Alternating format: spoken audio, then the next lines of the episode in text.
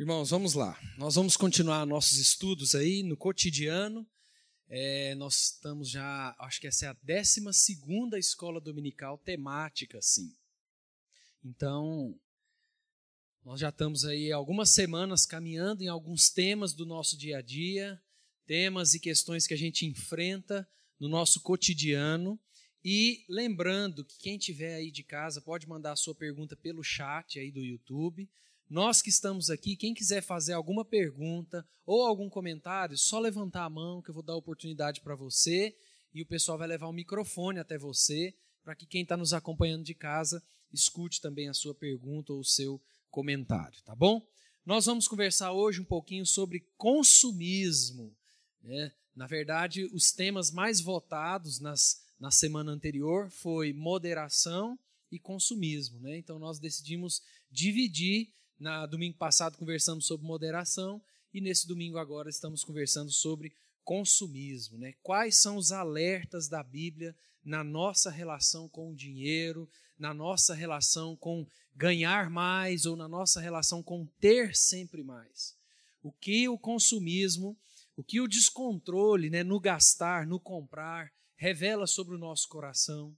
Nós vamos meditar um pouquinho sobre tudo isso. Para vocês terem ideia o quanto esse assunto é sério, a Bíblia fala muito sobre dinheiro e, consequentemente, tem muitos ensinamentos para nós sobre consumismo. 21 das 49 parábolas de Jesus são sobre dinheiro. Cerca de 20% do Sermão do Monte mencionam assuntos financeiros, assuntos relacionados ao dinheiro. Jesus falou sobre dinheiro cerca de 80 vezes. Antes da gente iniciar aqui o primeiro tópico que eu separei, tem uma história famosa que eu quero ler um trechinho dela, ah, uma história verídica de um cara chamado Roger Morgan. Olha o que essa história conta a respeito dele. Saiu das montanhas do Apalache com o único propósito de fazer fortuna. O dinheiro passou a ser o seu Deus e ele tornou-se milionário. Então, a queda da Bolsa de Valores de 1929 e a Grande Depressão reduziram-no à pobreza absoluta. Sem nenhum centavo, foi para a estrada. Um dia, um amigo encontrou na ponte Golden Gate, fixando o olhar nas águas da Baía de São Francisco, e sugeriu que saísse de lá. Deixe-me sozinho, replicou Roger. Estou tentando pensar. Há algo mais importante que o dinheiro, mas eu me esqueci o que é. Quando a gente fala sobre consumismo e sobre dinheiro, nós precisamos já entrar nesse estudo e nesse momento entendendo o quão sério isso é no nosso coração. O quão perigoso o dinheiro pode se tornar na nossa vida.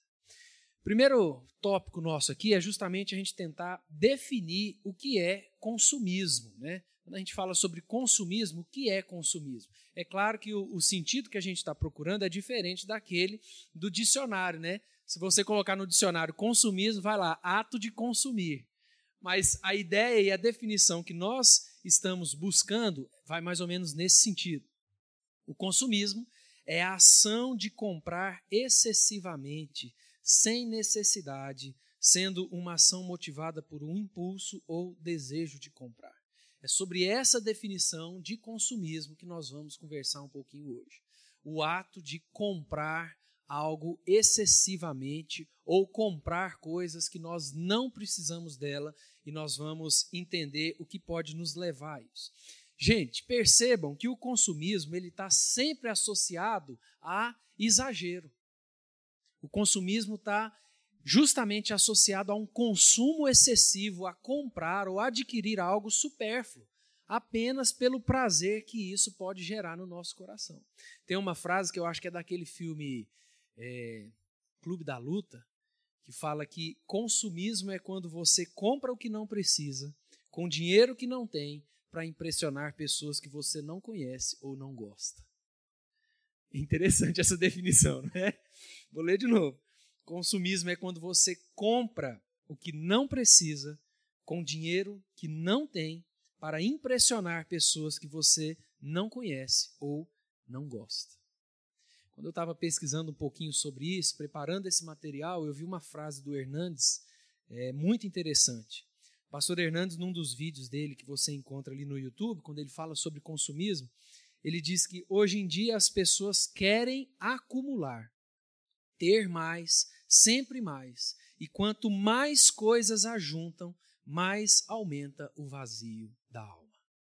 É justamente nesse sentido que nós vamos começar a nossa conversa aqui a respeito de consumismo. Tem um, um, escritor chamado Wagner Barbosa, ele traz um comentário muito interessante sobre essa ideia do consumismo e a comparação com o evangelho. Ele vai definir consumismo como um evangelho secular, ou seja, um evangelho do mundo. Olha o que ele diz aí. Não sei se, tá, se dá para ler, mas eu vou ler para vocês.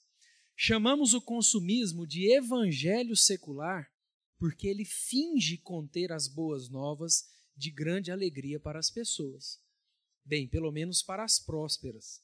Ele faz uma promessa de felicidade por meio da aquisição de bens materiais e atividades que se concentra principalmente no prazer que as pessoas sentem quando põem em prática a escolha pessoal. Olha que interessante o que esse Wagner Barbosa vai dizer. Ele associa o consumismo a um evangelho secular. Assim como o evangelho genuíno é um evangelho de boas novas, de boas notícias, uma notícia que transforma a nossa vida, que preenche o nosso coração, o consumismo seria uma ideia de um evangelho secular. Como se ele tivesse ali de maneira falsa, prometendo para a pessoa o que só o evangelho genuíno pode dar. Tranquilo até aí, gente? Claro, o que é consumismo, embora a gente já, né? Isso já está tranquilo na nossa cabeça. Podemos seguir?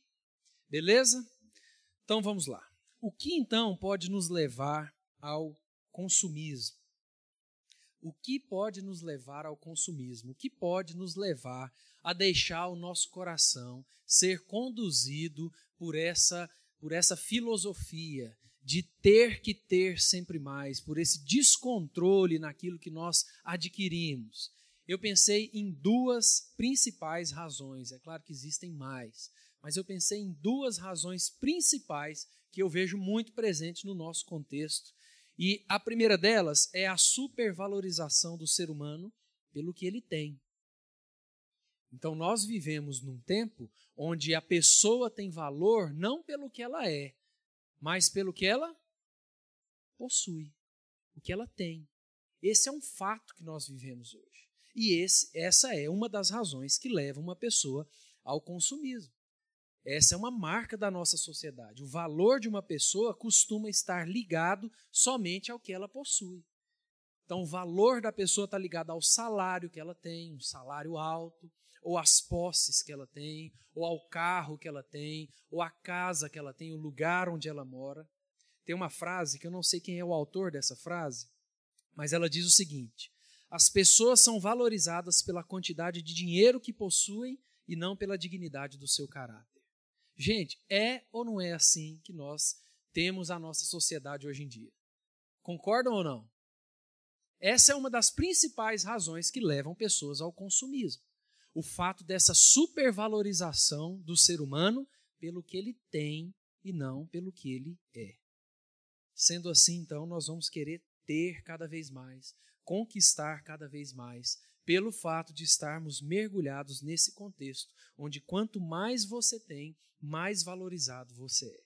Gente, é incrível como a mídia tem todas as ferramentas preparadas para nos induzir a isso.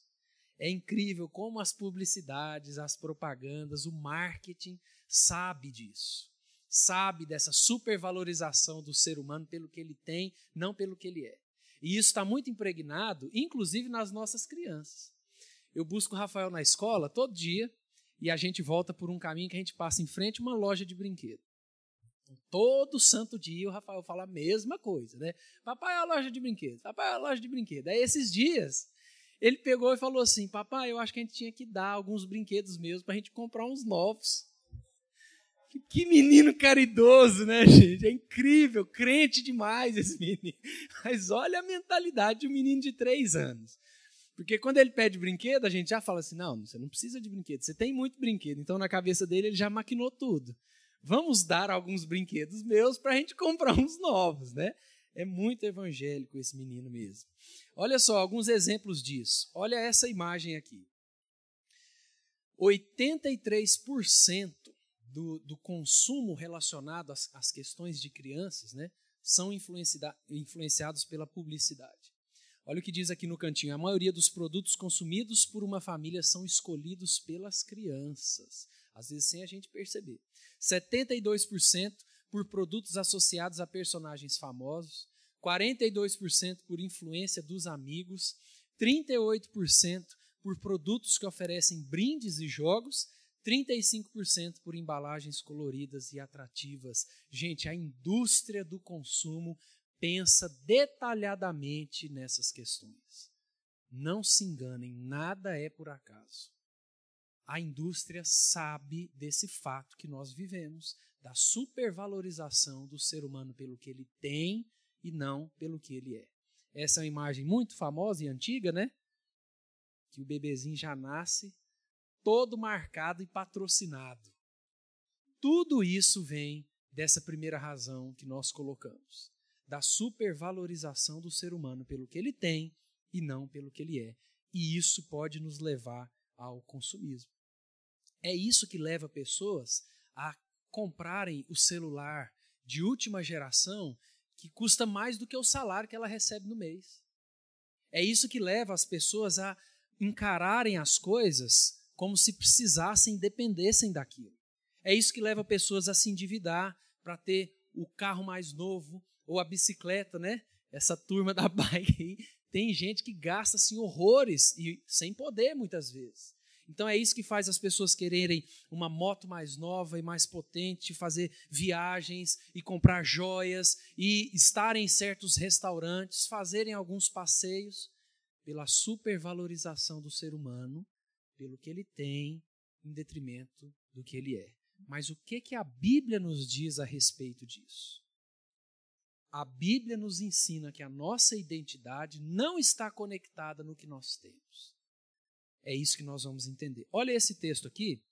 Eu trouxe os textos aqui hoje para a gente ganhar tempo, mas se você quiser abrir ou anotar também, fique à vontade. Lucas, capítulo 12, verso 15. Aqui é Jesus dizendo, tá? Lucas 12, 15. Então lhes recomendou: tende cuidado e guardai-vos de toda e qualquer avareza. Porque a vida de um homem não consiste na abundância dos bens que ele possui. A vida de um homem não consiste na abundância dos bens que ele possui. Ou seja, Jesus está justamente nos ensinando que nós precisamos ter cuidado com esse amor exagerado ao dinheiro ou essa filosofia do consumismo, porque a nossa vida não é definida pela quantidade de bens, pelo nosso salário, pelas nossas posses. Um texto ainda muito conhecido, lá em 1 Pedro, capítulo 2, verso 9, quando Pedro diz: Quem somos em Cristo, né? Vós, porém, sois raça eleita, sacerdócio real, nação santa, povo de propriedade exclusiva de Deus, a fim de proclamardes as virtudes daquele que vos chamou das trevas para a sua maravilhosa luz. O nosso valor como cristãos não está naquilo que nós temos, não está naquilo que nós possuímos, mas está no Evangelho. Está em Jesus Cristo. Essa é a primeira razão que eu queria trazer para nós que pode nos levar ao consumismo. A supervalorização do ser humano pelo que ele tem e não pelo que ele é. Tranquilo até aí, gente? Alguma dúvida? Algum comentário? Vamos seguir? Beleza? Todo mundo vivo? Bem? Tá bom. Segundo e último motivo que eu trouxe nesse tópico para nós, além da supervalorização do ser humano pelo que ele tem, em detrimento do que ele é, é a tentativa de encontrar contentamento no consumo. Essa é uma segunda razão evidente quando falamos sobre consumismo. E mais uma vez nós vamos voltar aqui na centralidade, na importância de cuidarmos do nosso coração. Se o nosso contentamento, se a nossa alegria, o nosso prazer não estiver primeiramente em Jesus, ele estará inevitavelmente em outra coisa ou pessoa.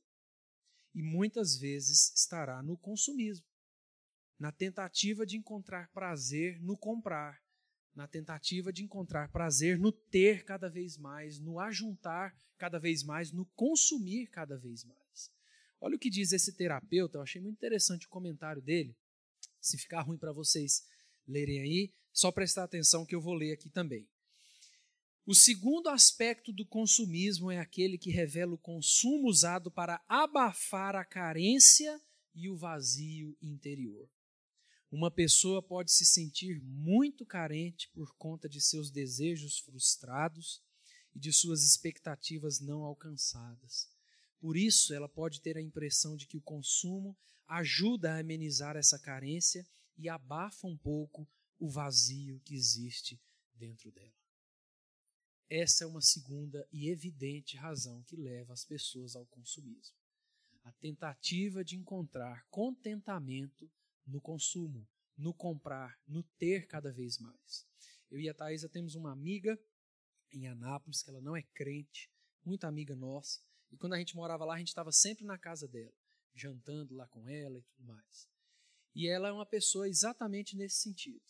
Uma das últimas vezes que a gente esteve lá, ela chorou muito, a gente conversou com ela e oramos com ela.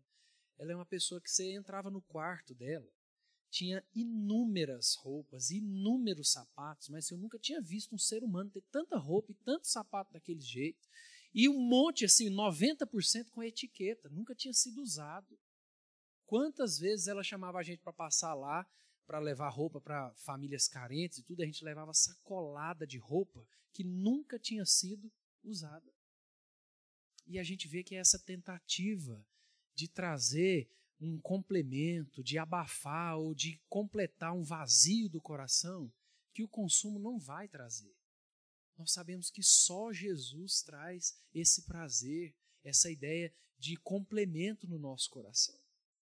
Pessoas insistem em acreditar, olha o que diz essa frase, que ter muitas coisas exteriores nos ajudam a esquecermos que nos faltam muitas coisas interiores.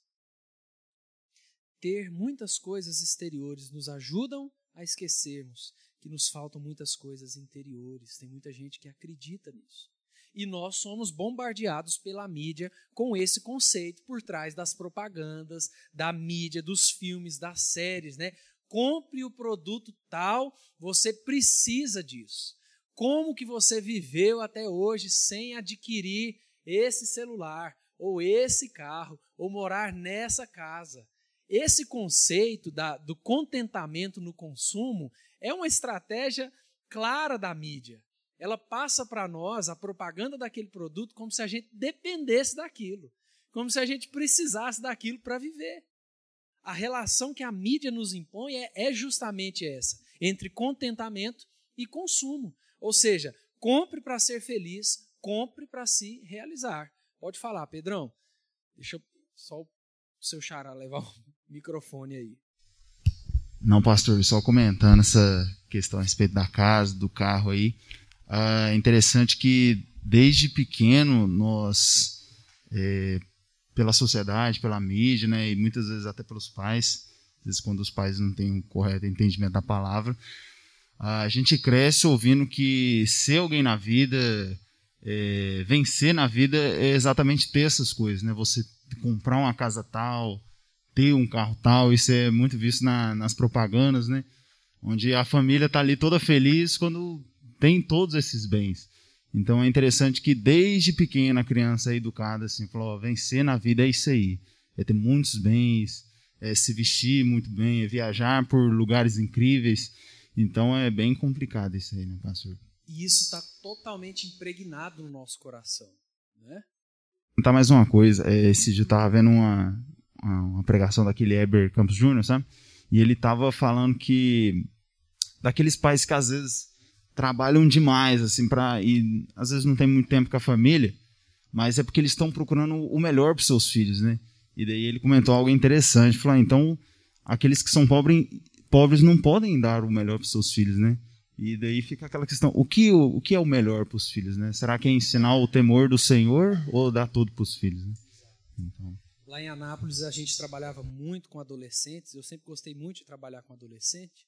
E uma das questões que a gente fazia, né, um, um dos eventos que a gente fazia, era alguns jantares com os pais.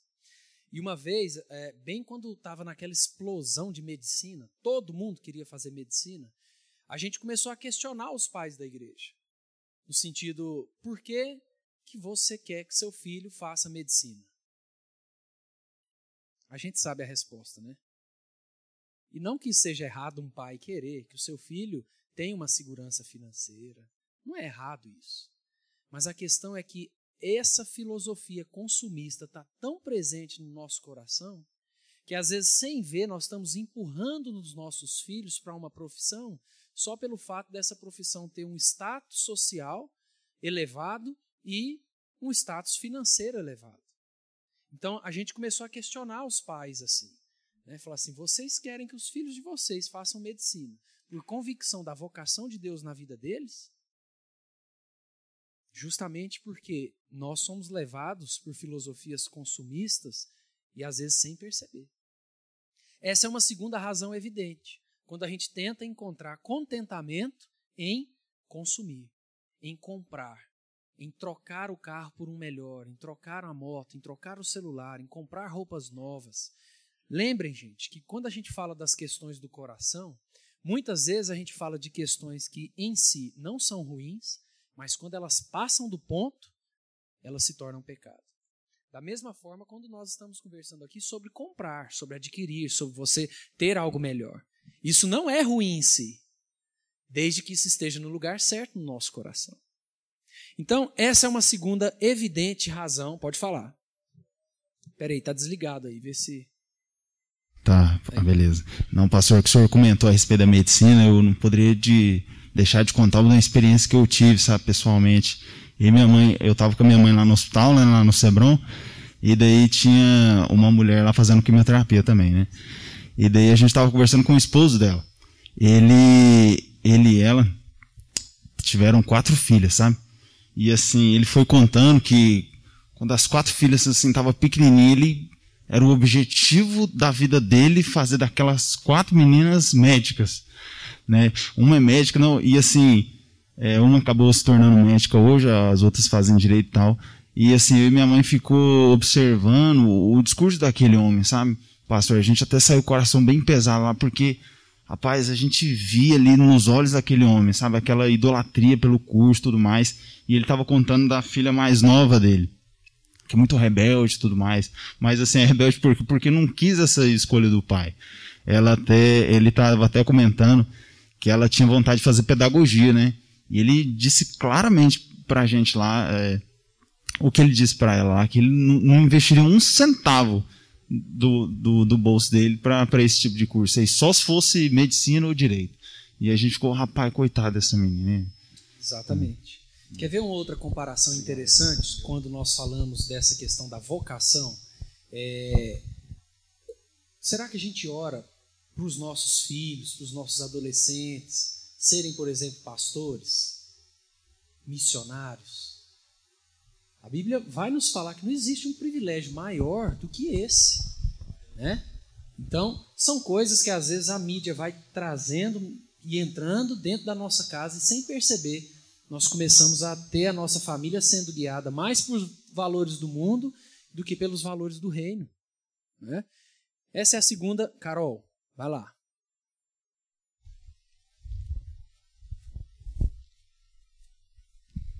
É, essa semana eu terminei de ler um livro que ele tem muito a ver com esse tema de hoje, que chama Contentamento. essa semana eu terminei de ler um livro que tem muito a ver com esse tema, que chama Contentamento. E ele é direcionado para mulheres, mas é um assunto que serve para todo mundo. Ainda não? Ah. É, e aí ela fala sobre ter paz, ter contentamento em momentos de privação, de, de sofrimento, de. É, é isso. E aí ela aponta o consumismo como um dos, do, dos pecados que tem origem no descontentamento. Que fala que tem muitos pecados que têm origem no descontentamento. E ela fala que o descontentamento é você estar tá insatisfeito com aquilo que Deus está fazendo na sua vida. É uma ingratidão, né? Então, que Paulo mesmo fala que todo, tudo que ele passou, né, todo sofrimento, ele estava sempre contente. Exatamente. Nós conversamos um pouquinho sobre isso quando a gente falou sobre contentamento, e é justamente isso que nós vamos falar aqui agora, no que a Bíblia diz a respeito desse segundo motivo que pode nos levar ao, ao consumismo, ao contentamento. Ou seja, esse segundo motivo que pode nos levar ao consumismo é tentar encontrar contentamento no ter, no comprar. Mas o que, que a Bíblia diz a respeito do nosso coração, a respeito desse contentamento? Olha o que diz alguns textos aqui conhecidos, tá? 1 Timóteo 6, de 6 a 10, Paulo diz assim: ó, de fato, grande fonte de lucro é a piedade com contentamento, porque nada temos trazido para o mundo, nem coisa alguma podemos levar dele. Tendo sustento e com que nos vestir, estejamos contentes. Ora, os que querem ficar ricos caem em tentação e cilada, e em muitas concupiscências insensatas e perniciosas, as quais afogam os homens na ruína e perdição porque o amor do dinheiro é raiz de todos os males, e alguns, nessa cobiça, se desviaram da fé e a si mesmos se atormentaram com muitas dores. Olha o início desse versículo que interessante. Paulo vai, vai usar justamente expressões de questões financeiras, né? Grande fonte de lucro é a piedade com contentamento. Olha o que diz esse outro texto, lá em Filipenses, muito conhecido também, Paulo diz: Alegrei-me sobremaneira no Senhor, porque agora, uma vez mais, renovastes a meu favor o vosso cuidado. Paulo está agradecendo a Deus pelo apoio da igreja em Filipos, e ele diz: O qual também já tinhais antes, mas vos faltava oportunidade. Digo isso não por causa da pobreza, porque aprendi a viver contente em toda e qualquer situação.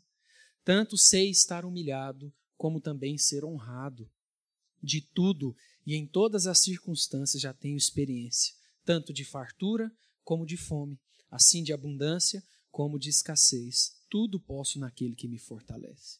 Então, vendo que esses textos vão nos ensinar sobre a centralidade que Deus, que Jesus Cristo precisa ter no nosso coração.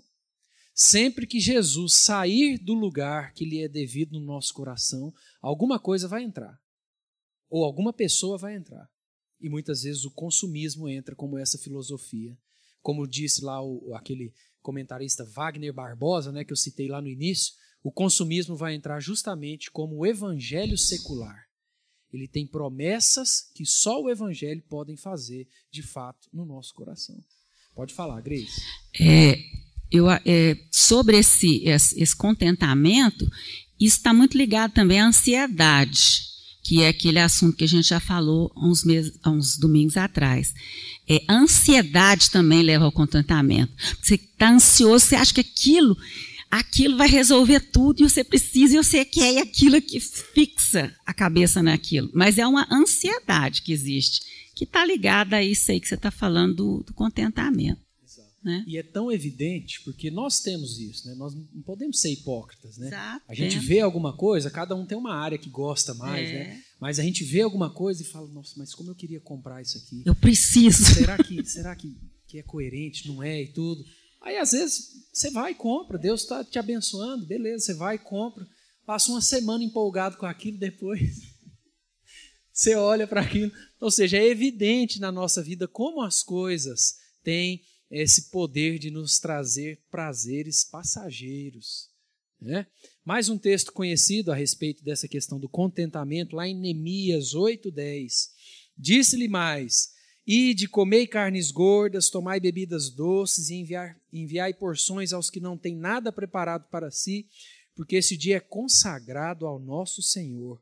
Portanto, não vos entristeçais, por quê? Porque a alegria do Senhor é a vossa força. O nosso coração precisa estar, primeiramente, em Deus. E assim as outras coisas ou as outras pessoas vão encontrar o lugar certo na nossa vida. Tá bom?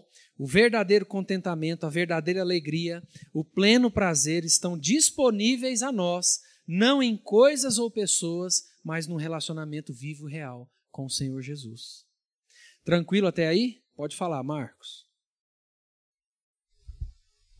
Alô? pessoal está comentando aqui, o Valdeci fala, o consumismo tenta em vão preencher o vazio da alma, é, mais cedo, né? E agora Damares comentou, quando o Paulo Ricardo, depois de formada na UNB, resolveu fazer teologia ao invés de prestar concurso e ter uma vida financeiramente tranquila, fiquei entre preocupada e feliz demais. E eu queria comentar o seguinte, que essa coisa do consumismo é, é muito é uma armadilha muito grande de marketing, né? Existe uma armadilha preparada para todos nós, né? Antigamente a gente que trabalha com vendas foi instruído a atender as necessidades do cliente. E a grande ruptura desse pensamento foi com o fundador da Apple, né? Que falava o seguinte: o cliente não sabe o que quer, nós temos que inventar alguma coisa para ele gostar. Existe uma indústria preparada para isso. E nós precisamos ficar atento a essas duas questões. Primeiro, o nosso valor não está naquilo que nós temos, está em Cristo, está no Evangelho. Segundo, contentamento só é possível através de um relacionamento real com Deus. Como Paulo disse, aprendi o segredo né, de viver contente em toda e qualquer situação. Tranquilo até aí, gente? Podemos caminhar? Agora, um ponto muito interessante que eu não poderia deixar de trazer. Como o consumismo afeta a igreja? Como vocês acham que o consumismo afeta a igreja? Pode falar sem microfone mesmo, que eu posso repetir aqui no microfone para o pessoal de casa. O que, que vocês acham? Como é que o consumismo afeta a igreja?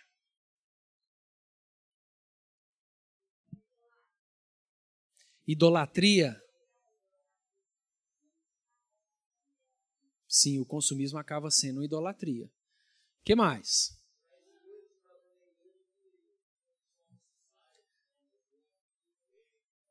Traz coisas para dentro da igreja que não são necessárias, não contribuem para o reino.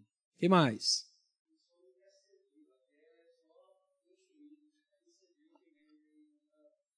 A pessoa não quer servir, ela só quer consumir o que a igreja tem para oferecer para ela. Gente, o culto se torna um produto. É muito sério esse ponto aqui. Porque nós vivemos num país e num contexto, religiosamente falando, onde a tendência é que as igrejas se tornem produtos.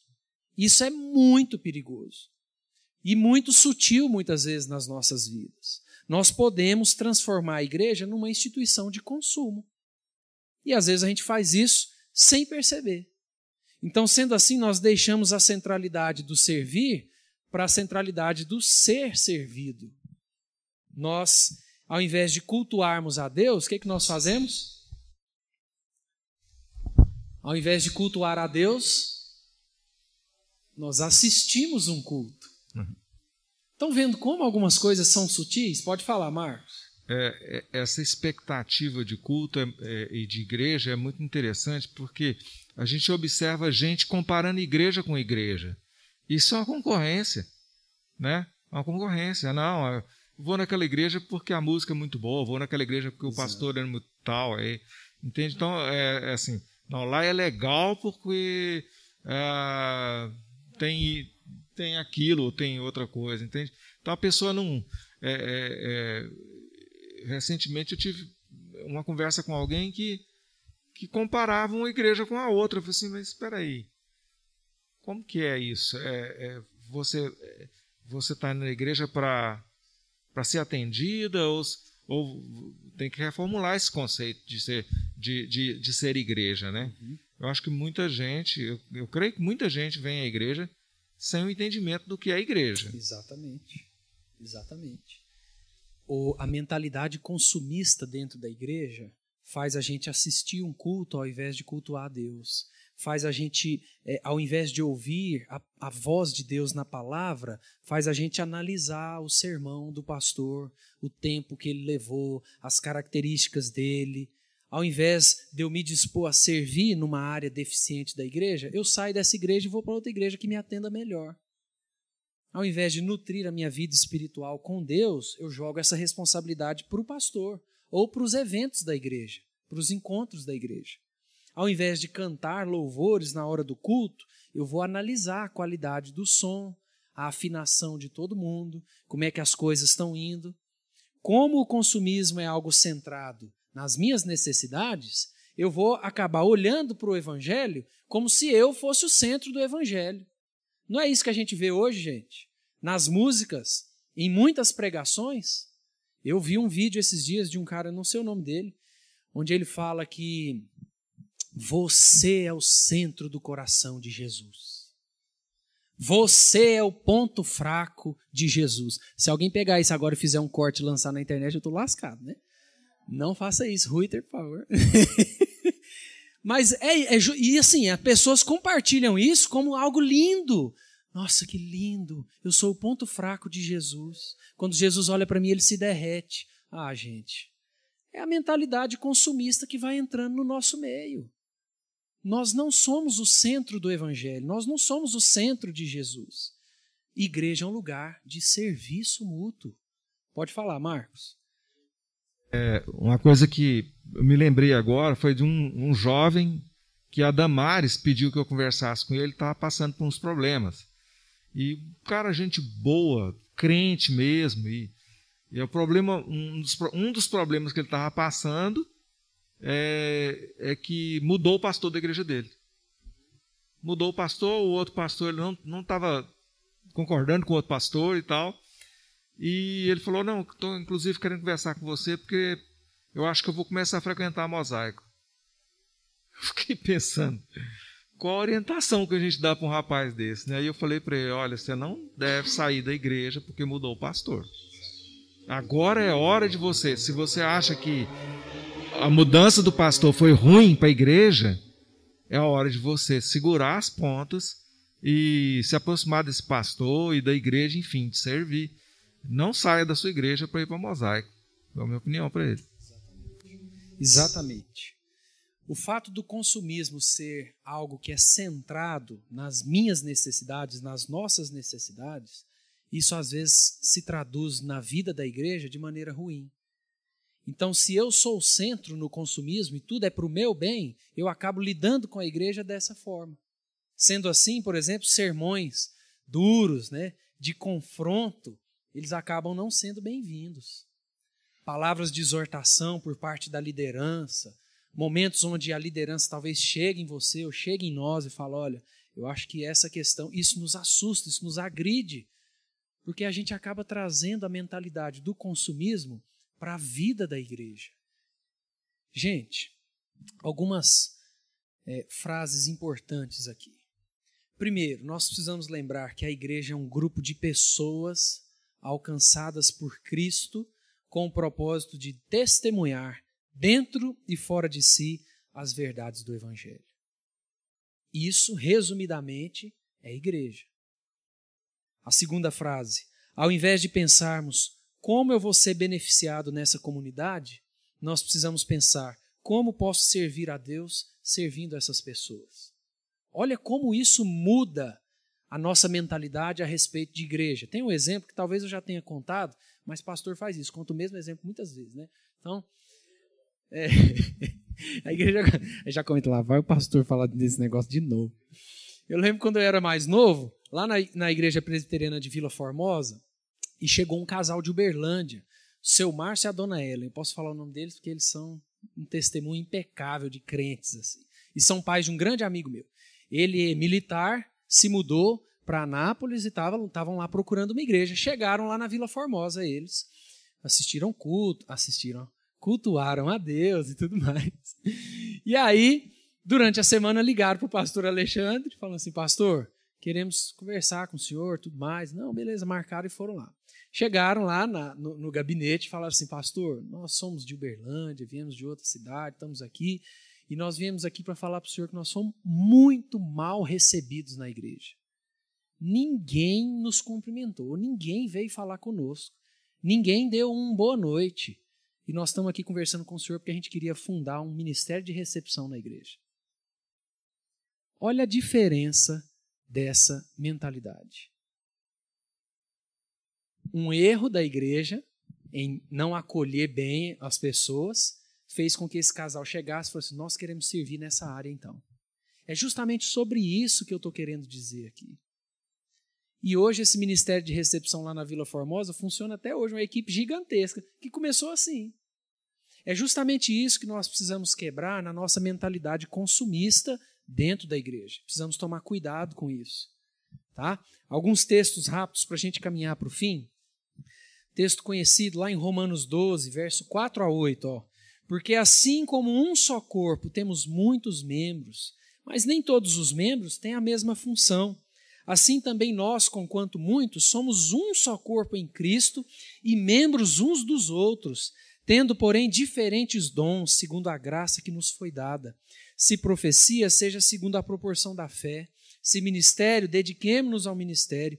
Ou o que ensina, esmere-se no fazê-lo. Ou o que exorta, faça-o com dedicação. Ou o que contribui com liberalidade. O que preside com diligência. Quem exerce misericórdia, com alegria. E ainda o texto mais conhecido lá em Atos 2, no início da igreja, tem muito a nos ensinar. E perseveravam na doutrina dos apóstolos e na comunhão, no partir do pão e nas orações. Em cada alma havia temor e muitos prodígios e sinais eram feitos por intermédio dos apóstolos. Todos os que creram estavam juntos e tinham tudo em comum vendiam as suas propriedades e bens, distribuindo o produto entre todos, à medida que alguém tinha necessidade. Diariamente perseveravam unânimes no templo, partiam pão de casa em casa, tomavam as suas refeições com alegria e singeleza de coração, louvando a Deus e contando com a simpatia de todo o povo. E olha como é que o texto termina. Enquanto isso, acrescentava-lhes o Senhor dia a dia os que iam sendo salvos nós precisamos tomar cuidado com essa mentalidade consumista no nosso meio, na nossa vida como igreja. Pode falar aí, Marcos. Fala aqui: se consumimos muito conosco, ofertamos menos para a igreja e, ou para os pobres. Interessante. Se consumimos muito conosco, ofertamos pouco para a igreja e para os pobres, né? ou para aqueles que têm necessidade. Seria ainda um outro ponto para a gente conversar aqui ainda, né? A respeito disso. Gente, ficou claro aí na nossa mente, no nosso coração? Tem alguma dúvida? Algum comentário? Tudo tranquilo? Vamos terminar? Eu quero terminar com duas lições práticas para a nossa vida aqui. Primeira lição prática é a gente entender que a nossa identidade não está no que temos, mas sim em Cristo. Isso precisa estar claro no nosso coração. A nossa identidade não está naquilo que nós temos ou deixamos de ter, mas está em Cristo. Se entendermos que a nossa identidade está em Cristo, que Cristo precisa ser o centro do nosso coração, nós vamos conseguir ter moderação nas áreas da nossa vida, inclusive na questão do comprar, do adquirir, do consumir. Segunda lição prática para nós o nosso contentamento não está no que temos ou deixamos de ter, mas está baseado num relacionamento real com Deus. Sem um relacionamento real com Deus, nós não vamos conseguir viver contentamento. Amém? Pode falar aí.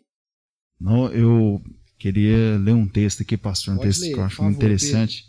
Está é, lá em Hebreus 13 falando sobre o contentar com o que tendes. Hebreus 13, versículo 5. Aqui, beleza. Está é, escrito assim: Seja a vossa vida sem avareza, contentai-vos com as coisas que tendes, porque ele tem dito: De maneira alguma te deixarei, nunca jamais te abandonarei. Esse texto é muito legal. Muito jóia. Marcos? Nessa segunda parte que foi falado aqui sobre a igreja, se esse grupo que está aqui, se as pessoas que estão nos assistindo tiver essa convicção no coração, nós teremos um crescimento espiritual muito grande e temos certeza que a igreja mosaico vai viver a verdadeira igreja de Cristo. Esse grupo que está aqui ouvindo e o grupo que está nos assistindo, dobrar diante de Deus e falar: Nós queremos ser essa igreja, ninguém nos segura, porque em nome de Deus, a gente, em nome de Jesus, a gente vai crescer, não em números especificamente, mas em espiritualidade e em contato e comunhão com Deus. Acho sensacional e maravilhoso se cada um de nós falar assim: a partir de hoje, quero ter no coração essa convicção que a igreja é o local onde nós vamos trabalhar em prol do Senhor Jesus. Amém. Amém. É justamente o que o texto de Atos termina, né? Depois que mostra como a igreja começou, como eles estavam vivendo juntos, servindo uns aos outros, o texto termina com algumas coisas interessantes. Quando Lucas fala que eles contavam com a simpatia de todos, ou seja, o testemunho daquela igreja era evidente no meio da cidade, no meio de gente que não conhecia a Deus, e o finzinho fala: e dia a dia o Senhor ia acrescentando aqueles que iam sendo salvos. Então o crescimento vem sempre que nós nos dedicamos a ser igreja, como a palavra de Deus nos ensina. Amém, irmãos? Vamos orar por isso? Vamos ficar de pé para a gente poder orar? Quero lembrar você do nosso culto hoje às 19 horas. Tá? Estamos aí já retornando na nossa série de mensagens hoje sobre esperança. Né? Domingo passado nós conversamos aí um pouquinho no Dia das Mães, no texto lá em Provérbios. Hoje nós vamos continuar a nossa série Esperança e nós vamos ter a mensagem no Salmo 42, do verso 1 ao verso 5, salmo conhecido, que falou muito ao meu coração esse texto durante a semana e espero também que Deus use esse, esse salmo para trabalhar no nosso coração juntos hoje à noite. Tá bom? Vamos orar? Vamos lá? Como é que é? Ah, sim. Lembrar que amanhã, lá no link, lá no grupo, vai estar o link já da votação para o tema de domingo que vem. Tá? Nós adicionamos mais alguns temas, estou até com algumas ideias na cabeça, mas lembre de você clicar lá no link e votar no tema que você quer ouvir no domingo que vem. Tá bom? Vamos orar? Deus, muito obrigado por esse dia, muito obrigado por mais essa escola dominical, muito obrigado pelo privilégio de conversarmos a respeito de assuntos e, e questões do nosso dia a dia, do nosso cotidiano. E muito obrigado, Deus, porque a tua palavra tem resposta para todas essas questões, tem instruções para todas essas questões. Nos ajuda, Deus, a entender que a nossa identidade não está ligada àquilo que temos ou deixamos de ter, mas está ligada ao Senhor Jesus, Deus, ao Evangelho. Nos ajuda, Pai, a entender que só viveremos contentamento mediante um relacionamento real com o Senhor. E que o Senhor possa tirar do nosso meio essa mentalidade consumista, para que possamos ser igreja de verdade, servindo uns aos outros e servindo em todos os ambientes que estivermos durante a nossa semana. Que o Senhor nos traga mais à noite com muita alegria, com disposição para cultuarmos juntos ao Senhor, em nome de Jesus. Amém. Amém, irmãos. Deus abençoe. Nos encontramos de novo às 19 horas.